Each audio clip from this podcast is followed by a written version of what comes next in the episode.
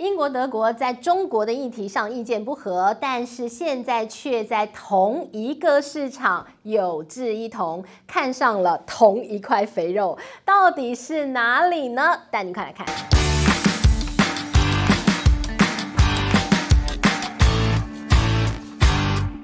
大家好，今天呢，我们要跟大家来聊一聊的是中美的大国博弈，现在呢，让欧洲夹在中间非常尴尬。但近来呢，我们帮大家观察到了欧盟当中啊，以前大家觉得非常团结抗中的所谓的民主阵线联盟，现在出现了分崩离析的状况。那当然都是因为德国的总理肖兹访问了北京。那现在呢，在欧洲当中呢，你就看到各国。各自为了国家利益，对中国有不一样的动作跟看法。那今天呢，我们就带你来聊聊这个部分啊。好，我们首先来看到了，就在最近这几天，你看到了英国对于中国的一个态度更加强硬。英国现在不是换了一个新首相吗？苏纳克。苏纳克是谁呀？印度裔。印度跟中国好不好啊？哎呀，当然就世仇啊。所以呢，你就可以理解说，为什么在他上任首相之后，甚至呢，在他上一回他在竞选。首相的时候，他讲了非常多的政见。其实他对于中国来讲呢，他是一个非常强硬的姿态哦。那的确呢，也在他这个接任了首相之后，我们就看到了这样的一个态度呢，在英国很多地方都开始蔓延开来了。对中国的一个态度变得更加的坚定的反抗。好，我们首先带您看最近的一个例子哦。这个例子呢，是在英国有一个北部的城市叫做 Newcastle。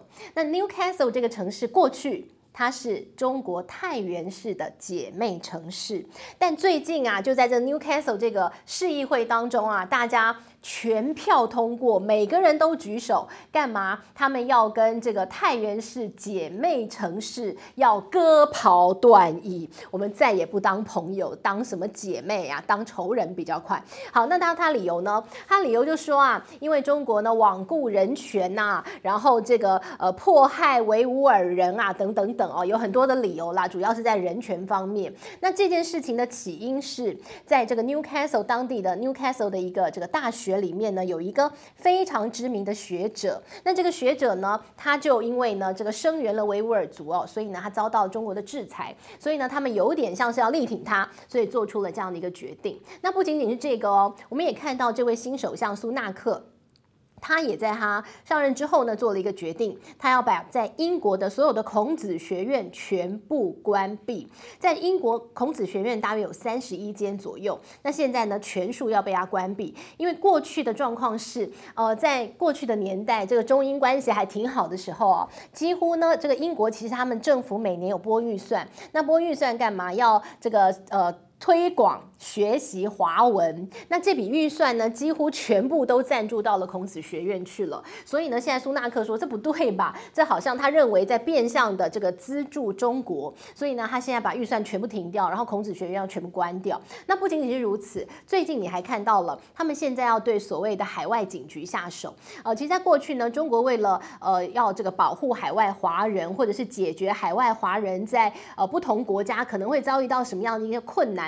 他们觉得外交单位还不够，所以呢，在一些很大的国家呢，看到中国都会去当地设所谓的这个呃海外的。警桥服务站，那大家就简称说叫海外的这个公安，呃，海外海外的一个警察局了哦。那这样的一个单位呢，其实在英国也有。它在英国呢，我们看到包括像伦敦、呃，格拉斯哥一些重要城市都有。但现在呢，这样的一个单位哦，呃，马上被这个苏纳克说怎么行？怎么能你们的公安派到我们国家来？这 这哪招？他觉得这样不 OK。所以呢，这样的一个所谓的海外的警桥服务站也被迫要关闭哦。那当然，这样的一个。所谓的海外警局不仅仅在英国啦，那英国现在已经说哦，这个不行，一定要关闭。那另外他在其他的国家也有，那现在陆陆续续有些国家也要求中国要把这样的一个单位给关闭掉。所以你看到了这呃，我们刚刚举几个例子，你就看到英国在这位新的首相上任之后，似乎对于中国他的态度是强硬的，但是呢，就在。关闭孔子学院啦，该关闭海外警局啦，姐妹是不做了啦。这些事情正在发生的同时，呃，另外一件事发生了，那就是德国的总理肖兹，他呀带了浩浩荡荡所有重要德国企业的企业大老板，他们到了北京。访问了习近平主席。好，那于是呢，诶，这个动作其实他出发之前就已经被骂翻了。不要去啦，还一大堆人联署说你不该去啦。欧盟还站出来说你千万不准去啦。那法国就很有意思，法国说要去可以，等我一起去。好，但是呢，这个萧兹都没理哦。肖兹呢不但没理，甚至呢他还做了一件在德国国内呃很多舆论哦骂死他的一句话，就是呢肖兹他同意了让中国的一个企业呢可以可以说入股了。汉堡港，好，那这件事情呢，其实我们看到了，在德国的内部哦，舆论几乎一面倒哦，七成以上是不同意的。但肖兹力排众议哦，他说我可以妥协，就是卖给他的股份不要太多，最后卖了百分之二十四点九，就是不到四分之一哦。那肖兹呢，硬要做一个这样的决定，那很多人就事后开始说了啊，他应该是要准备一个大礼包，免得他到中国去哦，都没有什么筹码可以去跟人家换一些利益回来，所以他就准备了这个大礼包。送给习近平主席，呃，当做是哎呀，祝福你第三任哦。然后呢，换了什么回来？他真的换到很多，因为他带去的这些德国企业啊，呃，多多少少都在中国有更大规模的投资。德国现在遭遇到什么状况？如果你知道德国现在的一个处境，你就完全可以理解为什么肖兹这样做。德国现在是不是因为俄乌战争，它的天然气？几乎要被断绝来源，它的通膨呢，在最新的数字来到两位数百分之十，它的 GDP 呢，现在告诉你说，二零二三年它要陷入衰退。二零二三年，德国，德国，哎，大家说德国是全世界，特别是欧洲的经济的火车头，不是吗？呃，德国居然它的火车头熄火了，所以呢，它的这个二零二三年它的经济成长率应该会翻到衰退的负数。还要给大家看到的是，大家不是讲说德国就是那个最棒的出口国家吗？它的工业有多棒啊？它的科技产业多棒啊？结果呢，它的 PMI 我们看到了这个制造人。制造业的经理人指数啊，呃，最新的数字十月份它的 PMI 只有百只有四十四。我们讲说五十叫荣枯线，五十以下已经很惨。它掉到四十九的时候，大家已经哎呦头皮发麻。它后来掉到四七的时候，大家想说你德国发生什么事？现在剩下四十四。你说这么惨呢？德国耶，肖兹一接手，把这个德国搞得乌烟瘴气，你怎么办啊？你当然得要赶快去找有钱人，找市场。所以他找到了中国，他不顾他欧盟当中的一些反对声浪，不顾马克。红呃不顾这个英国也叫他不要去，然后呢非去不可，因为他要帮他的企业找市场。我们来看到，其实中国跟德国之间的经济依赖度是非常高的。举几个例子，现在呢这些企业主应该说他们有点像压着萧兹去的哈。好，我们举例啊、我们来看到像是德国这回一起去的，像福斯汽车。福斯汽车呢，其实在中国接下来会有很大手笔的投资。它跟 IC 设计公司哦，我们看到这家叫地平线要合作，它要投资二十四亿欧元。另外呢，我们们看到了这个非常大型的一个化工集团，叫巴斯夫，它要在广东，它更大手笔的扩厂跟投资，加强生产，它要投资的是一百亿欧元。另外还有做这个光学镜头的蔡司集团，它要再投资两千五百万美元，同样的是要投资苏州，还有宾士汽车。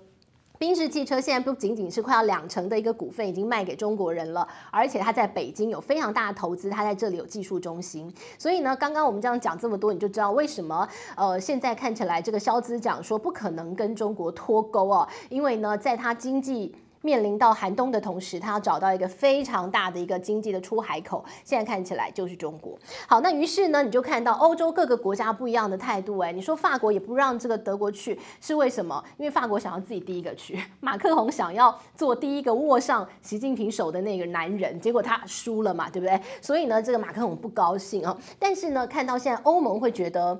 我们应该要同一阵线，我们大家应该要说好如何面对中国。哎，你怎么就去示好了？然后英国没有示好啊，那怎么办？那以后这个中国是不是对德国比较好，对英国不好？那可是，哎，那我们整个欧洲国家大家应该要呃团结一气才对啊。但是我们现在看起来，其实呢，现在的欧盟哦，哎，好像已经真的出现了好像没有团结的状况哦。但是呢，你说欧洲要在中美当中选边站，那也很难选，因为呢，在二战之后啊，除非欧洲自己。建军，否则他在军事上还是要依赖美国的状况底下，你怎么选可能都会比较偏向美国。但现在德国的说法就是，我就是政经分离呀，我就是希望可以经贸自由化、全球化呀，不要什么事情都谈政治嘛，我们可以光谈市场。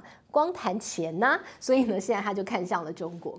好，不过当然啦，你看到这个欧洲现在感觉好像，嗯，大家意见不太一致。不过在此时此刻，要告诉大家，有一件事情啊，中国、美国、欧洲，大家有志一同的，诶，居然难得的，大家有共识，那是什么？那就是看重非洲，很特别吧？以前我们觉得非洲，哎呀，那个地方哪有什么工业啊？顶多也是劳力密集啊，很多人都在种田吧？啊，不然就是沙漠啦。啊，还有什么呢？没有了。但是现在要告诉大家，绝对不是。现在的非洲啊，有人形容它叫做黑色矽谷，因为在这里培育出了非常多的一些呃软体工程师，呃最会写 coding 的这些人才，科技人才，现在大家都往非洲看了哦。我们跟大家举例了。比如说，说像是这个 Google，呃，像是 Microsoft，然后呢，像是这个 Amazon，大家都到了非洲去找人才，很特别吧？到哪里去？到埃及、到突尼斯、到尼日。特别呢是在埃及跟突尼斯这里呢，他们的一个大学的这个软体工程师的学系啊，可以说是在整个这个非洲当中最首屈一指的，非常厉害哦。那于是呢，这里培育出了非常多软体人才，那通通把他们送出国去上班去了哦。而且呢，在非洲还有一家公司非常值得跟大家简单介绍，这家公司呢叫做这个 Andela。好，Andela 这家公司它是一个人力资源派遣公司。那最早看到了这样一个商机，觉得全世界都需要软体工程师的人才，但是呢，他很希望让非洲可以加入，所以他就开始做一个培训课程。他找很多这个非洲人，你来应征，那最棒他才要百分之一的最前面他才要。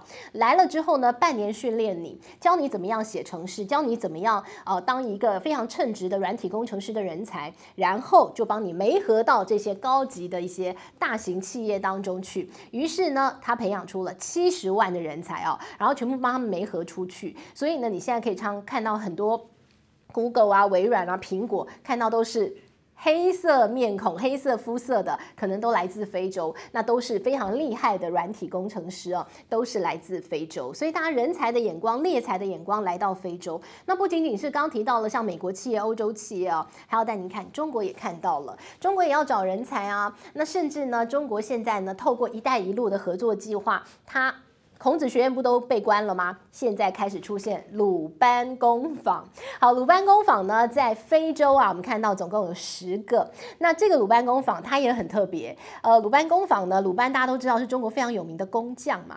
那他这个鲁班工坊，他专门就是要教当地人呃技术，呃教了一些这个。需要什么人才，他就教什么。比如说，举个例，呃，第一个鲁班工坊在泰国成立。那当时呢，这个泰国也是一带一路的伙伴，呃，中国跟泰国合作了一个高铁项目。所以呢，开在泰国的这第一个鲁班工坊呢，他教什么？他就是教。高铁如何维修，如何检修？还有呢，你要开高铁呢？诶，你怎么样透过电脑的一个方式呢，来监控高铁它的一个这个行驶的速度啊，行驶安不安全啊，等等等，就教这些。诶，教的非常针对性，诶，很棒。所以呢，这是在泰国的鲁班工坊哦。那现在在非洲也有，那非洲呢也是一样哦，呃，就是看看到底“一带一路”跟当地的合作项目，然后教当地不一样的一些课程，感觉非常。克制化、量身定做，那这样一个鲁班工坊现在还在全力的推动当中。在这个非洲呢，也看到中国呃到这个地方来训练人才，然后呢把人才训练出来之后，诶，刚好可以为我所用哦。好，不过提到了非洲，为什么大家眼光都放在这个地方？还有一个非常重要的。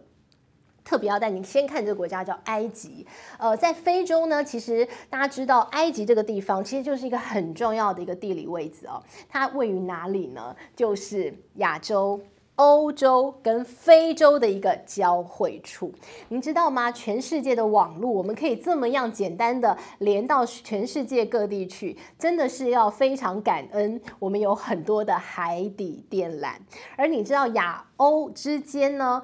很重要的网络连线的枢纽，那个最中心就在埃及。你知道有多少的这个欧亚的一个这个海底电缆哦？呃，比如说举一个例子，这叫做呃亚非欧一号。那这条海底电缆呢，它是从香港一路一路的印度洋，然后红海到埃及，然后到埃及之后走陆路进到地中海，连到法国去哦。所以这是一条非常重要的海底电缆。这条海底电缆啊，在前一阵子啊，突然间不知道为什么就断掉了。断掉了之后，哇，吓死大家！九个国家的网络全部中断。你看这海底电缆有多么样的重要？埃及有多重要？给大家一个数字哦，呃，这个红海是全世界海底电缆最集中的地方，在这里呢，总共有十。六条海底电缆都经过红海进埃及，然后全世界网路有百分之十七，它的流量都在这里，是不是非常重要？而且呢，不仅仅是这个，这是现在数字哦，